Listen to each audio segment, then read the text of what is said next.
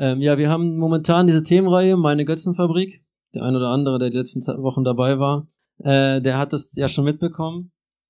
Und ähm, wir haben uns ja auch schon die Gedanken gemacht, da, daraus hat uns eingeleitet zum Thema und gezeigt, was eigentlich Götzen sind. Heutzutage fallen wir nicht mehr vor irgendwelchen Statuen nieder und beten die an und hoffen, dass die uns irgendwie Segen schenken, Regen oder was auch immer.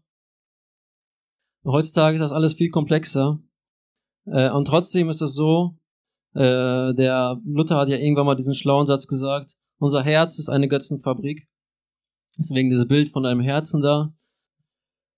Genau, und ähm, eine Fabrik heißt, die produziert immer wieder was Neues. Und äh, das, das ist das, genauso ist es bei uns in unserem Leben oft, dass ähm, wir immer wieder irgendwelche neuen Götzen uns schaffen und Gott offenbart uns das. Wir haben letztes Mal dieses Thema wahre Liebe gehört von Hermann. Gott offenbart uns das und wir müssen dann äh, bereit sein. Manchmal dauert das, manchmal tut das weh, manchmal kann das äh, sehr lange wehtun. Ähm, aber Gott will lassen uns äh, daran uns arbeiten, dass wir diese diese Götzen, die Gott, die wir immer wieder in unserem Herzen hervorbringen, ihm opfern. Genau. Ähm, heute wieder wollen wir über das Thema Glück sprechen. Bevor ich anfange, ich muss ehrlich sagen, ich will euch ein bisschen mitnehmen in mal die Vorbereitung. Ziemlich gestruggelt mit dem Thema, einfach nur, weil da gibt's einfach so viel zu sagen und in meinem Kopf war einfach nur die ganze Zeit irgendwas los. Ich habe andauernd über dieses Thema nachgedacht und habe aber nicht geschafft, irgendwie eine Struktur, was Vernünftiges hinzukriegen. Und dann habe ich irgendwann gesagt, und ich glaube, MK hat das auch schon mal Anfang äh, der Themenreihe gesagt, ja, dieses Thema, das ist eigentlich etwas, wir können euch die heftigsten Botschaften bringen und wir können euch da erzählen und Stunden über Stunden irgendwas sagen. Aber wenn das nicht in euer Herz geht, weil es geht ums Herz, dann bringt das alles nichts. Und deswegen ähm, will ich einfach nur mal kurz vorher beten. Alina hat das ja schon gemacht, aber ich will trotzdem einmal noch mal beten, ähm, dass Gott einfach heute zu euch redet Herr Jesus, einfach danke für diese Möglichkeit, hier zu sein, Herr. Du kennst jeden Einzelnen, der hier ist, du liebst jeden Einzelnen, der hier ist und du willst eine Beziehung zu ihm aufbauen, Herr. Und ich bitte dich einfach, dass du heute diese Zeit einfach segnest, dass du sie nutzt, um jedem von uns etwas mitzugeben, etwas äh, zu bringen, was unser Leben prägt und was ähm, uns einfach im Glauben zu dir einfach weiterbringt, Herr. Danke, dass wir diese Möglichkeit haben. Ich bitte dich einfach, dass du mich da auch gebrauchst, meine äh, Worte, die ähm, nicht wirklich viel bringen können, dass du ihnen einfach Kraft schenkst, dass du wirkst und dass du Wunder tust. Amen. So Glück. Glück ist äh, etwas, wo äh, ich glaube, jeder mit äh, zu tun hat, vielleicht äh, der ein oder andere bewusst, der andere, der andere eher unbewusst. Aber ich habe dieses, dieses Wort mal in Google eingegeben und äh, ich sag dir, du findest haufenweise Ratgeber, ähm, Informationen, was auch immer, was du alles machen kannst, wie wirst du glücklich. Diese Frage beschäftigt uns ja eigentlich von Anfang an und ich glaube, die beschäftigt die Menschheit, seitdem sie da ist. Wie werde ich glücklich? Und äh, ich weiß nicht, wen du alles fragen kannst. Philosophen haben sich damit beschäftigt, Wissenschaftler, Life Coaches, alle haben dazu etwas zu sagen. Und gerade die Wissenschaft ist da ja auch schon echt weit gekommen. Wir können mittlerweile sagen, wo im Gehirn passiert etwas, wenn du glücklich bist. Wir können sagen, ja, an der Stelle gibt es elektrische Ströme, die dann bestimmte Hormone freisetzen, Dopamin und wie heißt das ganze Zeug, da gibt es verschiedene, die verschiedenen Zeiten ausgestoßen werden und die in uns dieses Gefühl hervorbringen, dass wir zufrieden, dass wir glücklich sind. Diese Glücksgefühle. Ähm, anderes Thema, was sagen Philosophen dazu? Ich habe mal so eine Definition von Aristoteles aufgeschrieben. Glück ist das letzte Ziel menschlicher Handlungen. Glück ist das, was nicht als Mittel zu etwas anderem, sondern als Zweck an sich selbst angestrebt wird. Deshalb ist Glück das einzige, worüber hinaus nichts anderes mehr gewünscht werden kann. Wer glücklich ist, dem fehlt nichts, auch wenn er noch nichts alles hat. Wir würden ein glückliches Leben ohne Reichtum immer einem wohlhabenden, aber unglücklichen Leben vorziehen. Komplizierte Worte, aber was ich mir da so rausgenommen habe, ist, Glück ist einfach mehr wert als zum Beispiel Geld, als vieles andere. Und Glück ist eigentlich das Ziel jedes Menschen. Und ich glaube, das hat Hermann auch letzte Woche gesagt. Äh, eigentlich wollen wir doch alle glücklich sein, oder? Mit den ganzen Dingen, die wir uns, wo wir nachjagen, die ganzen Götzen, eigentlich ist das auch alles etwas, und das ist irgendwie, ich glaube, ich bin gerade ziemlich am Kern dieser ganzen Themenreihe, ist das Glück. Eigentlich suchen wir Glück. Äh, und äh, ich habe ein bisschen gegoogelt, mich informiert und gesucht, äh, was es für Möglichkeiten gibt heutzutage. Was, was sagt, was sagen die Menschen, wie kannst du glücklich werden? Und da gibt's so drei Theorien, die ich äh, so immer wieder gesehen habe und wo ich denke, ja, das ist so das, was wir heutzutage, ich weiß nicht, wie viel Gedanken ihr euch darüber gemacht habt. Der eine mehr, der andere weniger, aber trotzdem machen wir das alle in äh, irgendeine Richtung von diesen drei Theorien. Und die erste Theorie, äh, ich glaube heutzutage die beliebste, gerade bei uns Jugendlichen oder bei euch Jugendlichen, ich weiß nicht, ob ich mich noch dazu zählen kann, ähm, und die ist Hedonismus, sagt man das Fach, äh, Fachwort, aber man sagt auch Glück äh, ist die Kombination aus möglichst viel Genuss und möglichst wenig Schmerzen oder Leiden. Ich glaube, das ist ganz einfach. Äh, und ist ja erstmal irgendwo wahr, ne? Also du musst in deinem Leben versuchen, möglichst viele Momente zu haben, mit die dich glücklich machen. Was macht einen Menschen glücklich? Da kannst du googeln und suchen, was macht dich glücklich? Ich glaube, jeder, jeder kennt Dinge, wo er sagt, die machen mich glücklich. Äh, keine Ahnung, ein gutes, gutes Steak macht mich glücklich. Ich bin zufrieden. Diese Endorphine werden ausgestoßen oder was auch immer. Ähm, oder äh, was, was auch sonst so. Also es gibt verschiedenste Sachen und ähm, wir beschäftigen uns ja oft damit und diese Glücksgefühle, die dann hochkommen. Und, der, und diese Theorie sagt, ja, eigentlich geht es im Leben nur darum, versuch möglichst viele von diesen, äh, von, von diesen Genüssen zu haben, von diesen, ähm, man kann es auch Spaß nennen, äh, und versuch möglichst gut zu vermeiden, Schmerzen oder Leid in deinem Leben zu, zu, zu erleben. Wenn das alles aus dem aus dem Weg ist, dann geht's dir relativ gut. Theoretisch zumindest. Äh, und bevor ich jetzt das über die Probleme mit dieser Theorie spreche, äh, will ich nur einmal klarstellen, ähm, dass Gott kein Spaßverderber ist und Gott ist auch äh, jemand, der nichts gegen Genuss hat. Gott hat so vieles geschaffen für uns, ähm, was wir genießen können. Dann kann man bei der Natur anfangen. Man kann sich über den Garten Eden Gedanken machen. Der Gott hat so viele verschiedene Früchte und was weiß ich nicht geschaffen. Und der Mensch durfte sich da einfach austoben, genießen. Und Gott will das für uns. Äh, genauso, Jesus wird irgendwie oft so unterbewusst oder auch bei Nichtchristen als der so ein eher depressiver, jemand, der ernst war, der immer ernste Themen hatte. Aber ich glaube, dass Jesus ein ziemlich äh, ein Typ war, der ziemlich viel Spaß gehabt hat. Äh, weißt du, warum ich das glaube? Und zwar äh, gibt's ja die Geschichte, wo die Kinder mit Jesus sein wollten. Und wer im Lippe-Camp schon mal, schon mal irgendwie Mitarbeiter war, der weiß, zu wem die Kinder wollen. Das ist nämlich immer der lustigste und witzigste Typ im Raum. Äh, genau. Und das ist schon mal ein kleiner Beweis, warum Jesus auch gerne Spaß gemacht hat. Ähm, genau, aber trotzdem, und genau, nochmal zu Verständnis, also Spaß ist nichts, was ein Christ nicht haben darf oder so, ne? Das ist nichts, was äh, falsch ist. Das ist gut, wenn wir uns Situationen, wo wir uns Sachen gönnen, wo wir uns mal abschalten können, wo wir mal äh, durchschnaufen können, wo wir einfach äh, ein gutes Gefühl haben, aufbauen können. Aber das Problem wird, wenn wir da sagen, wenn wir das zu unserem Götzen machen. Was ist ein Götze? Wir haben das jetzt die letzten Wochen schon immer wieder gehört. Ein Götze ist etwas, dem wir die Anbetung geben, die Gott gehört. Oder auch ein Götze kannst du ganz gut da erkennen, wenn du um dieses Ding, diese Sache so gerne haben willst oder so sehr bewahren willst oder nicht abgeben willst, dass du bereit bist dafür, über moralische oder andere Dinge hinwegzugehen oder Werte äh, kleiner zu machen, als sie vorher für dich vielleicht waren. Genau. Und ich glaube, heutzutage ist das, glaube ich, dieses Thema ist ganz groß. Ich habe mal ein Lied gehört, wo jemand gesagt hat, dass, dass der Sinn des Lebens ist Leben. Äh, oder YOLO ist jetzt nicht mehr ganz aktuell. Ah, ähm, das sagt genau das aus. Du lebst einmal nutze das Zeit, um möglichst alles, was es die Welt zu bieten hat, was diese Erde hier äh, an Möglichkeiten hat, alles einmal mitzunehmen, alles einmal zu erleben, mindestens einmal möglichst äh, die ganze Zeit, so viel wie möglich. Und da kann man jetzt die verschiedensten Sachen sich ausdenken. Was gibt's für Möglichkeiten? Ähm, ich will mal so ein paar nennen.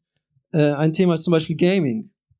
Also ich habe selber zwischendurch mal gespielt, nicht so erfolgreich, deswegen wahrscheinlich äh, auch nicht daran hängen kleben geblieben. Aber das ist schon irgendwie ein geiles Gefühl, wenn, wenn du mal so, keine Ahnung, bei äh, COD, wir haben früher so Gun Games gespielt, ich glaube, sowas gibt's heutzutage gar nicht mehr. Wenn du dann auf einmal ganz vorne in der Liste bist und äh, das äh, merkst auf einmal, dass du da am, am Siegen bist oder sowas, ne? Und das ist auch in Ordnung, das kannst du machen, das ist ja auch nicht, nicht schlimm. Aber ich, was ich damals gemerkt habe, ist, wie viel Zeit das Ganze kostet.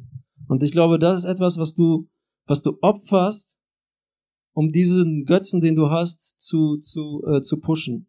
Das ist die Zeit ganz oft. Also gerade bei dem Thema ist die Zeit etwas, also die Zeit verrinnt, wie, be, wie bekloppt man den, bei, bei, wenn man spielt. Ähm, früher haben wir immer eine Stunde spielen dürfen. Ähm, glaube eine halbe Stunde, ich weiß es nicht mehr so genau. Aber es war Wahnsinn, wie schnell diese halbe Stunde vorbeigegangen ist. Wenn ich dann diese halbe Stunde Geige spielen musste, dann war die gefühlt eine Ewigkeit. Aber es ist echt schon verrückt. Ein anderes Thema, haben wir letztes Mal schon ein bisschen drüber gesprochen, Sexualität. Das weiß jeder. Beim Sex, da werden Glücksgefühle ausgestoßen. Da äh, gehen die Hormone mega hoch. Und ähm, ein Problem, also wenn es zum Götzen wird, ist zum Beispiel, wenn du Pornografie betreibst. Ist ganz einfach. Äh, du willst diese Glücksgefühle haben in diesem Moment. Und es ja, und was das Problem dabei ist dann halt oft, dass die Folgen daraus sind, dass du den Verlust von Fähigkeit, andere Menschen richtig zu lieben, äh, generierst. Das sind, da gibt's genügend, genügend auch wissenschaftliche The äh, Leute, die, die da, äh, Wissenschaftler, die sich damit beschäftigen und es ist bestätigt. Da ist keine christliche Meinung von wegen, wir äh, verbieten das, deswegen dürft ihr nicht. Das ist, äh, ihr könnt euch da gerne mit beschäftigen. Das ist äh, kein, kein Geheimnis. Ein anderes Thema, was ich gerne ansprechen will, ist Alkoholpartys. Und wie gesagt, ich habe also selber, ich bin selber auch jemand, der mal ein Bierchen trinkt. Ich habe da kein Problem mit Alkohol, aber die Gefahr dahinter ist mega groß. Ich hab, wir haben letztes Mal bei der bei der Kleingruppe, ich will nicht, ich hoffe, darf das erzählen, Vini hat erzählt, wie er damals äh, in der, in der Disco gearbeitet hat. Also der war jetzt kein äh, Discogänger oder sowas. Aber er hat gesagt, was, er hat es gehasst, da zu arbeiten, weil er gesehen hat, wie viele Beziehungen, wie viele Freundschaften in dieser äh, Diskothek oder davor und danach kaputt gegangen sind. Ein Beispiel nur dazu. Genau. Also gerade Alkohol, da musst du dir klar, klar bewusst sein, was, in was für Gefahren du dich be be äh, begibst, wenn du wenn du dich da einfach äh, immer mehr reinsteigerst, wenn das ein Ergötzes für dich wird. Wenn du jedes Woche, äh, jede, jede, in der Woche immer nur wartest, wann ist endlich Wochenende, dass wir wieder Party machen können, dass wir wieder auf den Tisch schauen können. Und gerade da ist, glaube ich, äh, etwas, wo du dann auch wieder oft merkst, was das Problem von diesem ganzen Idee von Glück ist, wenn du viel Genuss in deinem Leben hast. Weil ich glaube, am nächsten Morgen, spätestens da wird dir bewusst, dass dich das eigentlich nicht glücklich macht. Es macht dich kurz glücklich, wenn du viel gesoffen hast vielleicht, dann, dann schaltet das ab, dann äh, sind die Sorgen weg und so weiter. Aber am nächsten Morgen, wenn du aufstehst und einen Kater hast, ähm, dann merkst du, eigentlich macht es nicht glücklich. Und du kannst äh, nichts von diesen Sachen, die ich jetzt genannt habe, es gibt viel mehr. Nichts davon macht dich dauerhaft glücklich. Du kriegst ein kurzes Gefühl von Glück und dann ist es wieder vorbei. Und du kannst sagen, okay, weißt du was, ich versuche dann einfach immer dieses Gefühl immer wieder aufrechtzuerhalten, indem ich da immer weitermache. Und das Problem ist gerade bei Sexualität oder bei Pornografie, dass dieses, dieses Glücksgefühl äh, nicht so ist, dass es jedes Mal wieder gleich ist, wenn du das Gleiche machst. Dieses Glücksgefühl, das ähm, nennt sich, wir haben da hinten nur genau Kompensationseffekt zum Beispiel, äh, ist etwas, was beim nächsten Mal musst du mehr machen, mehr haben, um das wieder das Gleiche erleben zu können. Guck mal jetzt ein Beispiel, wenn du jetzt, äh, ich esse sehr gerne Bratkartoffeln. Wenn ich Bratkartoffeln esse, dann genieße ich das. Also ich liebe das. Aber wenn ich das heute esse, morgen wieder esse, übermorgen wieder esse, dann, dann steckt, steckt mir das irgendwann spätestens beim vierten Mal aus dem Hals raus. Dann werde ich das nicht mehr essen wollen. Genauso ist es mit allem anderen Dingen, die wir, mit denen wir versuchen, unser, äh, unsere Gefühle quasi immer wieder zu pushen. Ich habe so eine Studie gelesen.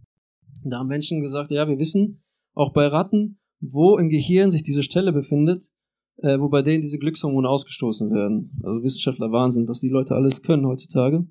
Die haben gesagt, ja, wir machen das so, Es gibt äh, einen Knopf, den können die Ratten selber betätigen und der gibt diese Impulse, diese elektrischen Impulse an den an diese Stelle ins Gehirn, wo sie quasi das Glück empfinden können. Und das war das Krasse war, die Ratten haben das gemerkt und haben immer weiter auf diesen Knopf gedrückt, so lange, bis sie irgendwann gestorben sind. Die haben nicht aufgehört, damit es weiterzumachen. Und ich glaube, dass so sieht oft unser Leben heutzutage aus. Wir versuchen und drücken und weiter und versuchen diese Glücksgefühle immer wieder zu kriegen ähm, und merken gar nicht, dass wir eigentlich auf dem Weg sind, ähm, unser Leben damit zu kaputt zu machen. Eine andere Theorie, das ist, ich habe sie die, das die Zieltheorie genannt. Und die sagt, Glück ist, wenn du deine Ziele erreichst. Es ist richtig, Ziele, Ziele zu formulieren. Ich glaube, wir machen das viel zu selten, dass man sich immer mal wieder hinsetzt und sagt, wo will ich eigentlich hin im Leben? Was will ich erreichen? Was will ich schaffen? Im Glauben, was auch immer, im, äh, im Beruf, was auch immer, was will ich erreichen? Und wenn man sich diese Ziele setzt, dann ist es nämlich immer viel einfacher und man kann viel effektiver äh, Dinge, Dinge angehen. Deswegen ist es gut, Ziele zu setzen. Aber ich glaube, wir sind Menschen sind ganz oft so, dass wir sagen, ähm, ja, wenn ich äh, dieses und dieses Ziel erreiche, dann bin ich glücklich. Und wir leben dieser ganzen Zeit und hoffen einfach nur dieses Ziel zu erreichen. Ein Beispiel, ähm, ja, ich will irgendwann mal heiraten. Ich will irgendwann mal diesen, diese wahre Liebe haben, diese einzig wahre Liebe. Wir haben letzte Woche da viel drüber gehört. Und das ist mein Ziel im Leben. Das will ich erreichen. Wenn ich das erreicht habe, dann bin ich endlich glücklich. Das Problem ist zwei Dinge. Erstens, was ist, wenn du dieses Ziel niemals in deinem Leben erreichst? Oder wenn du irgendwann merkst, okay, ich kann dieses Ziel nicht erreichen. Ich schaff's nicht. Wenn es für dich ein Götze war, dann wird deine Welt zusammenbrechen. Das zweite äh, Problem ist, was passiert, wenn du dieses Ziel erreichst? Ich sag mal, ich will mal so ein Beispiel nennen. Wir treffen sich drei Frauen. Äh, die eine ist unverheiratet, die andere ist verheiratet, die dritte hat gerade ein Kind. Und dann sagt die erste, ja, wenn ich endlich mal so weit bin wie du, dass ich geheiratet habe, dann und den Mann fürs Leben gefunden habe, dann bin ich glücklich. Also du musst es glücklich sein. Diese andere sagt, äh, ja, wenn ich ein Kind habe, dann bin ich glücklich. Und die dritte sagt, wisst ihr was? Ich habe gerade ein Kind und ein Mann, ihr könnt beide haben, ich will einfach mal Ruhe haben und wieder Single sein. So ungefähr ist das oft. Also wir, Alina hat das vorhin auch schon gesagt, wir sind oft das, was wir nicht haben, dann merken wir erst, was wir eigentlich wollen oder so. Ne? Also das Problem ist oft, ähm, wenn wir auf diese Ziele hinaussteuern, kommen wir irgendwann an den Punkt, wenn, wenn wir das Ziel entweder nicht erreicht, erreicht haben oder wir haben es erreicht, dann merken wir, ja, gut, wir haben es erreicht, es fühlt sich gut an, am nächsten, im nächsten Moment ist es schon wieder egal. Das äh, ist dann normal und du merkst gar nicht mehr, dass das dich glücklich macht oder das macht dich nicht mehr glücklich. Ähm, der nächste, der dritte Punkt, der geht dann in die gleich ähnliche Richtung. Äh, ich habe es Theorie der objektiven Güter genannt objektiv, ich erkläre es gleich nochmal. Glück besteht im Besitz von objektiven Gütern. Objektiv, also nicht irgendwie ein Auto oder so, das kann auch vielleicht der ein oder andere sagen, ja, ich bin glücklich, wenn ich endlich ein Auto fahre, aber ich meine so Sachen wie Gesundheit, Freiheit, Liebe. Ähm, kennt jeder ja diesen Satz, ja, Hauptsache gesund, gesund, das ist gut. Ähm, aber wenn wir gesund sind, dann merken wir gar nicht, dass wir gesund sind, oder? Also das ist bei mir oft so. Also ich habe mich noch nie so, äh, sehr selten darüber gefreut oder überhaupt Glücksgefühle gehabt, kann man da gar nicht von sprechen, weil ich gesund bin. Und ich glaube, das ist auch so ein Problem, also das ist ein Problem bei diesem, bei dieser Theorie, dass wir oft gar nicht merken, was wir haben. Ähm, gerade beim Thema Gesundheit, wo wir gerade dabei sind, kann man gerade in der Corona-Zeit sehen, wie abhängig wir eigentlich davon sind. Also warum das trotzdem ein Götze in unserem Leben ist, obwohl wir es nicht merken. Also er macht uns zwar nicht glücklich, aber er ist trotzdem etwas, was unser Götze ist. Wenn man sieht, wie viele Leute sich, äh, wie viel Panik ist, wie viel Leute sich Gedanken machen um dieses Thema, wie viel darüber geredet wird, über diesen Virus, dann merkt man, dass den Leuten diese Gesundheit irgendwo wichtig ist. Äh, wenn man darüber nachdenkt, Corona ist grundsätzlich eine echt gute Möglichkeit, wo wir beim Thema Götzendienst sind, darüber nachzudenken, wo meine Götzen sind. Und zwar versucht mal zu reflektieren, welche Gedanken kommen euch bei diesem Thema. Der eine ist äh, so, ja, ähm, diese ganzen ähm, Maßnahmen, die getroffen wurden, die gehen wir nicht weit genug. Wir müssen die Menschen Sicherheit, äh, wir müssen, brauchen die Sicherheit. Das ist ja auch Leben und Tod. Wir müssen gesund bleiben. Und der, der andere sagt, ey, das ist ja Wahnsinn. Wie kann das sein? Wir fahren unsere ganze Wirtschaft vor die Wand. Ich verliere meinen Job vielleicht. Ich kann, äh, als Gast Gastronom, ich kann äh, die meine Rechnung nicht mehr bezahlen, weil ich kriege keine Gäste mehr und so weiter. Und du siehst, bei dem jedem Einzelnen merkst du, okay, er spricht gerade über seinen Götzen. Weil das ist das, wo du, was dir wichtig ist, wo du Angst hast, dass du es verlierst. In dieser Corona-Zeit. Deswegen macht euch mal Gedanken, worüber ihr denkt hier am meisten nach oder was macht euch Sorgen in dieser Zeit. Ähm, genau. Wir, wir merken bei all diesen Theorien, dass Glück nicht irgendwie, nicht irgendwie beständig da sein kann. Beim ersten Mal ist es schön, beim zweiten Mal nicht mehr so schön oder beim dritten Mal ja, eigentlich äh, ist es ja in Ordnung, aber das ist nichts, was das, was mich glücklich macht, das bringt mir nichts.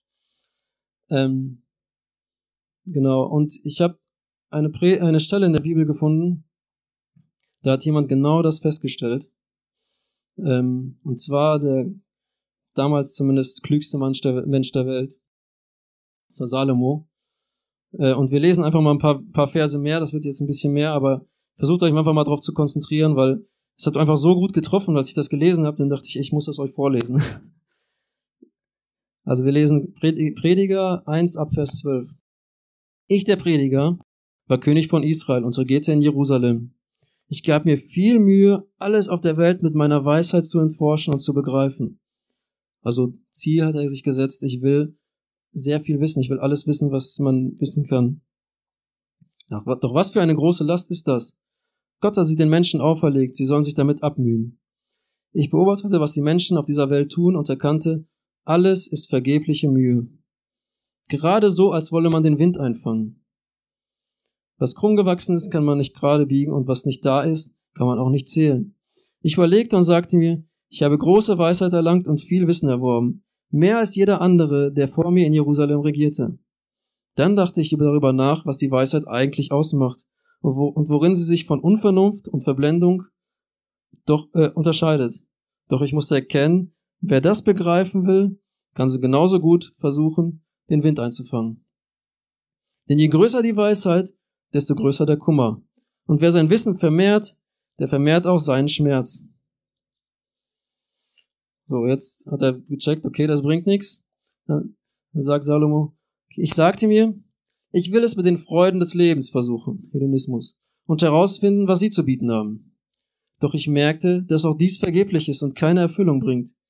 Immer nur Lachen ist töricht und das Vergnügen, was hilft es schon? Ich nahm mir vor, mich mit Wein aufzuheitern und so zu leben wie die Unverständigen. Also nicht lang schnacken, Kopf in Nacken. Doch bei allem sollte die Weisheit mich führen. Ich wollte herausfinden, was für Menschen gut ist und worin sie in der kurzen Zeit ihres Lebens Glück finden können. Ich schuf große Dinge, also wieder sich viele versucht viel Besitzer zu, zu äh, schaffen. Ich baute mir Häuser und pflanzte Weinberge. Ich legte Ziergärten und Parks für mich an und bepflanzte sie mit Obstbäumen aller Art. Ich baute große Teiche, um den Wald mit seinen jungen Bäumen zu bewässern. Zu den Knechten und Mägden, die schon seit ihrer Geburt in meinem Haus lebten, erwarb ich noch weitere hinzu. Ich besaß größere Rinder und Schafherden als alle, die vor mir in Jerusalem regiert hatten. Meine Schatzkammern füllte ich mit Silber und Gold, mit Schätzen aus anderen Königreichen. Ich ließ Sänger und Sängerinnen an meinen Hof kommen und hatte alle Frauen, die ein Mann sich nur wünschen kann. So wurde ich reicher und berühmter als jeder andere, der vor mir in Jerusalem regiert hatte, ohne dabei meine Weisheit zu verlieren. Ich gönnte mir alles, was meine Augen begehrten, und erfüllte mir jeden Herzenswunsch. Meine Mühe hat sich gelohnt, ich war glücklich und zufrieden. Kurz. Doch dann dachte ich nach über das, was ich erreicht hatte, und wie hart ich dafür arbeiten musste, und ich erkannte, alles war letztendlich vergebens. Als hätte ich versucht, den Wind einzufangen. Es gibt auf dieser Welt keinen bleibenden Gewinn. Ich überlegte, worin unterscheidet sich der Weise vom, vom Unverständigen und Verblendeten, also dem Dummen? Was wird der Mann tun, der einmal als mein Nachfolger auf dem Königsthron sitzen wird? Was schon jeder vorhin getan hat? Ja, es stimmt, Weisheit ist besser als Unvernunft, so wie Licht besser als die Finsternis. Der Weise läuft mit offenen Augen durch die Welt, doch doch der Unvernünftige tappt im Dunkeln. Und trotzdem wartet auf beide das dasselbe Lot. Los. Als ich das erkannte, fragte ich mich, wenn mich das gleiche Schicksal trifft wie den Dummen, wozu habe ich mich denn überhaupt so sehr um Weisheit bemüht? Da begriff ich, dass auch der Nutzen der Weisheit letztendlich bedeutungslos ist. Denn später erinnert sich niemand mehr an den Weisen, genauso wenig an den Unwissenden. Wie bald sind beide vergessen, der Tod macht keinen Unterschied. Da begann ich, das Leben zu verabscheuen. Alles auf der Tun auf der Welt kam mir unerträglich vor. Und vielleicht, ich überspringe mal so ein bisschen und der letzten Satz sagt er, selbst nach dem Glück zu greifen, ist so vergeblich, als wie sie mal versuchen, den Wind einzufangen. Schon ernüchternd. Ich meine, das ist der klügste Mensch der Welt. Und er hat irgendwie alles versucht, alles ausprobiert, um irgendwie glücklich zu werden. Und am Ende des Lebens sagt er, ich habe das Leben gehasst. Schon Wahnsinn. Aber was ist das Problem? Und ich glaube, also wir haben das schon immer wieder gesagt und ich muss es heute wieder sagen. Vielleicht sagt der eine, ja, das habe ich, weiß ich jetzt mittlerweile langsam, aber beim Götzen kommen wir immer wieder zum gleichen Punkt und zwar haben wir ein Loch in unserem Herzen. Und dieses Loch, wir versuchen das mit allem Möglichen zu füllen.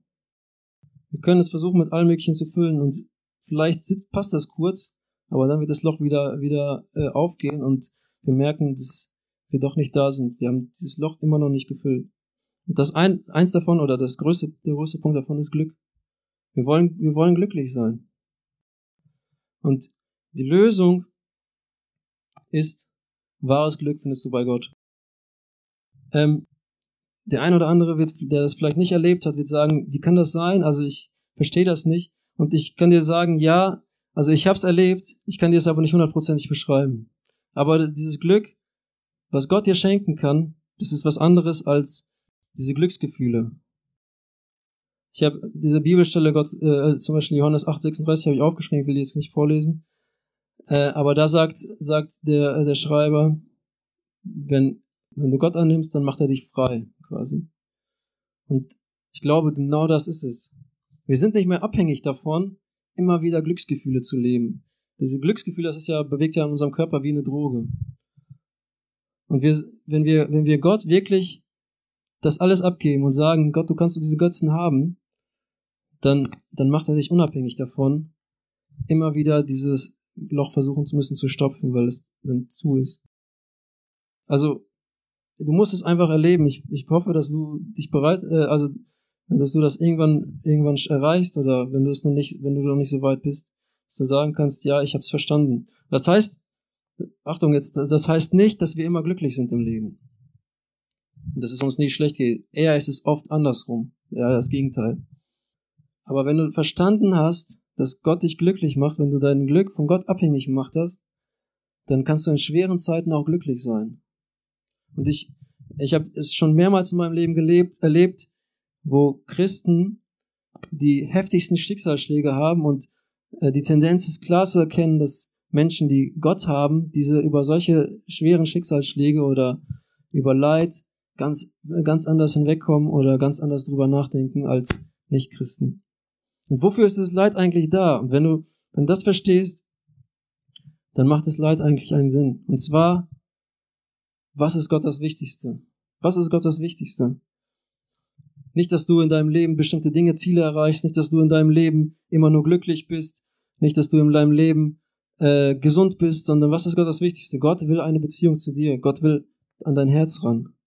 Und diese ganzen Leide, äh, Dinge, wo, wo Menschen Leid erleben, ist, weil Gott versucht, dir zu zeigen, hey, du hast da einen Götzen. Du hast da etwas, was die Anbetung von mir wegnimmt.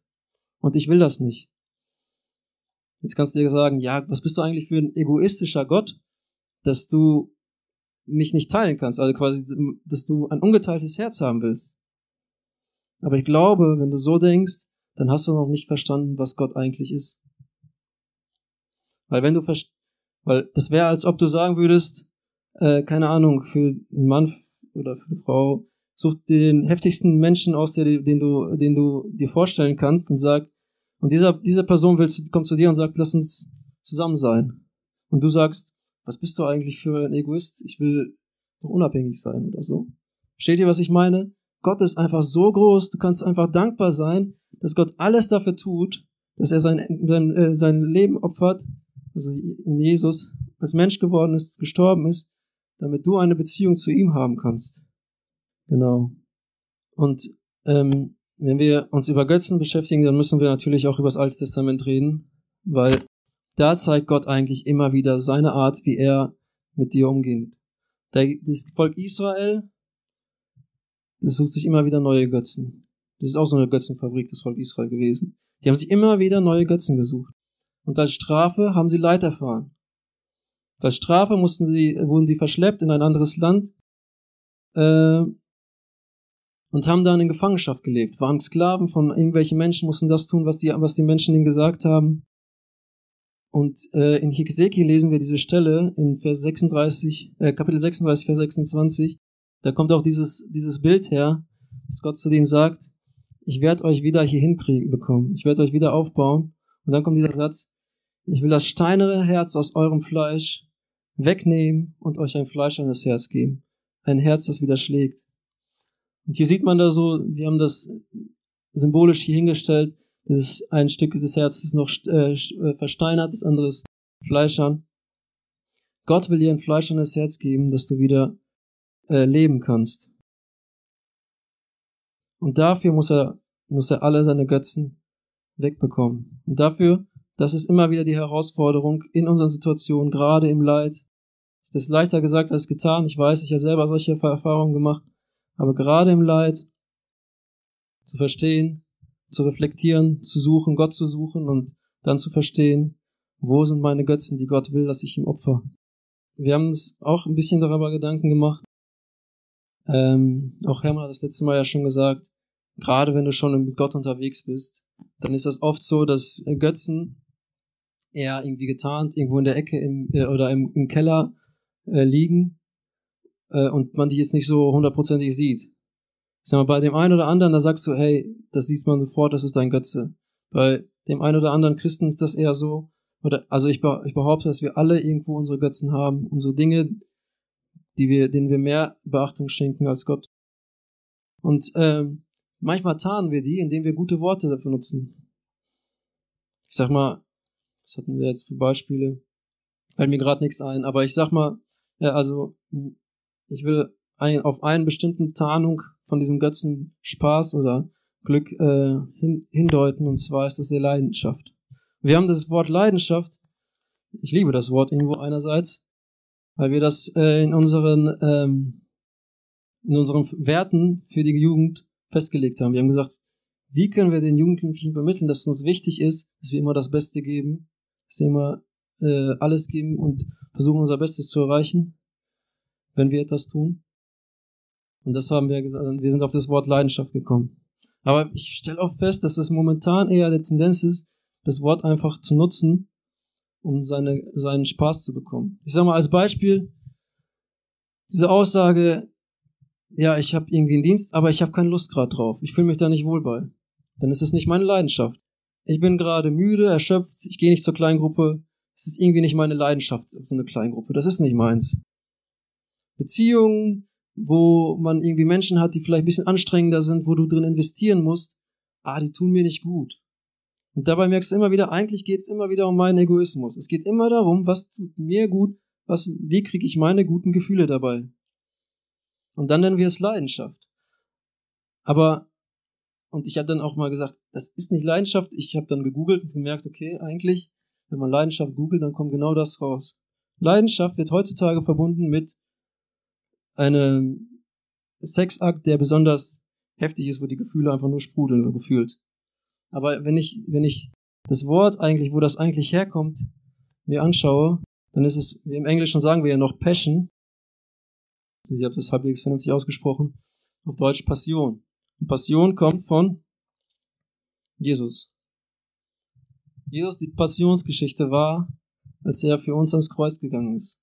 Als er so heftig gelitten hat, dass er geschwitzt hat, äh, Blut, also dass er Blut geschwitzt hat. Das war seine Leidenschaft für dich. Das war seine Leidenschaft für mich. Das muss man sich mal bewusst machen, was das heißt. Leidenschaft ist nicht, wenn wir sagen, ja, äh, ich habe hier gute Gefühle, es, es geht mir gut, wenn ich das mache. Das ist nicht Leidenschaft, das ist Spaß, meiner Meinung nach. Ihr könnt darüber denken, wie ihr wollt, aber ich, ich bin da ziemlich sicher. Leidenschaft ist etwas, das uns was kostet. Leidenschaft ist, wenn wir sagen, ich muss was aufgeben, um das zu machen, um das zu tun. Ich will mich jetzt nicht irgendwie besonders machen und ich habe selber mit diesen Dingen zu kämpfen. Ich, klar, ich bin selber sehr ein sehr ein krasser Genussmensch und äh, gerade beim Essen zum Beispiel habt ihr schon mitbekommen, mag ich es zu genießen. Aber für mich ist das meine Leidenschaft, hier in der Jugend zu sein und äh, für euch irgendwie äh, da zu sein. Und ähm, der eine oder andere, der mich kennt, weiß, dass ich es hasse, vorne zu stehen und zu Leuten zu reden. Ich liebe, äh, ich, ich verabscheue es. Ich, wenn ich darüber nachdenke, ich habe irgendwann vor, vor einem Monat oder so hat Emke mir geschrieben, hey, das wäre echt gut, wenn du das Thema mal wieder machst. Ich habe eigentlich schon seit langem nicht mehr gepredigt von hier in der Jugend. Ähm, und seitdem geht das in meinem Kopf die ganze Zeit, es pochert und äh, ich, ich denke, wenn ich darüber nachdenke, wird es mir schon schlecht und übel und ich bin jedes Mal vor so einer Predigt halb am Sterben. Aber ich mache das, weil ich weiß, dass ich euch etwas mitgeben muss. Ich mache das, weil ihr mir wichtig seid, weil ich will, dass ihr in eurem Leben weiterkommt irgendwo. Nicht, dass ich die Weisheit habe, das irgendwie zu schaffen oder sowas. Klar, das kommt alles von Gott, aber Gott will uns gebrauchen dafür. Und ich weiß, dass mein Platz hier in der Jugend ist. Und das kostet mich auch etwas. Wenn ich darüber nachdenke, ich habe zu Hause eine Frau und äh, zwei Kinder und äh, die freuen sich immer mit mir zu spielen und ich freue mich genauso. Es macht mir Spaß, mit denen zu spielen. Manchmal ist es so ein bisschen nervig, mit Kindern zu spielen, ja. Aber trotzdem äh, grundsätzlich liebe ich meine Kinder und das macht, das sind, das sind richtig coole, das sind die, gefühlt die coolsten Kinder überhaupt.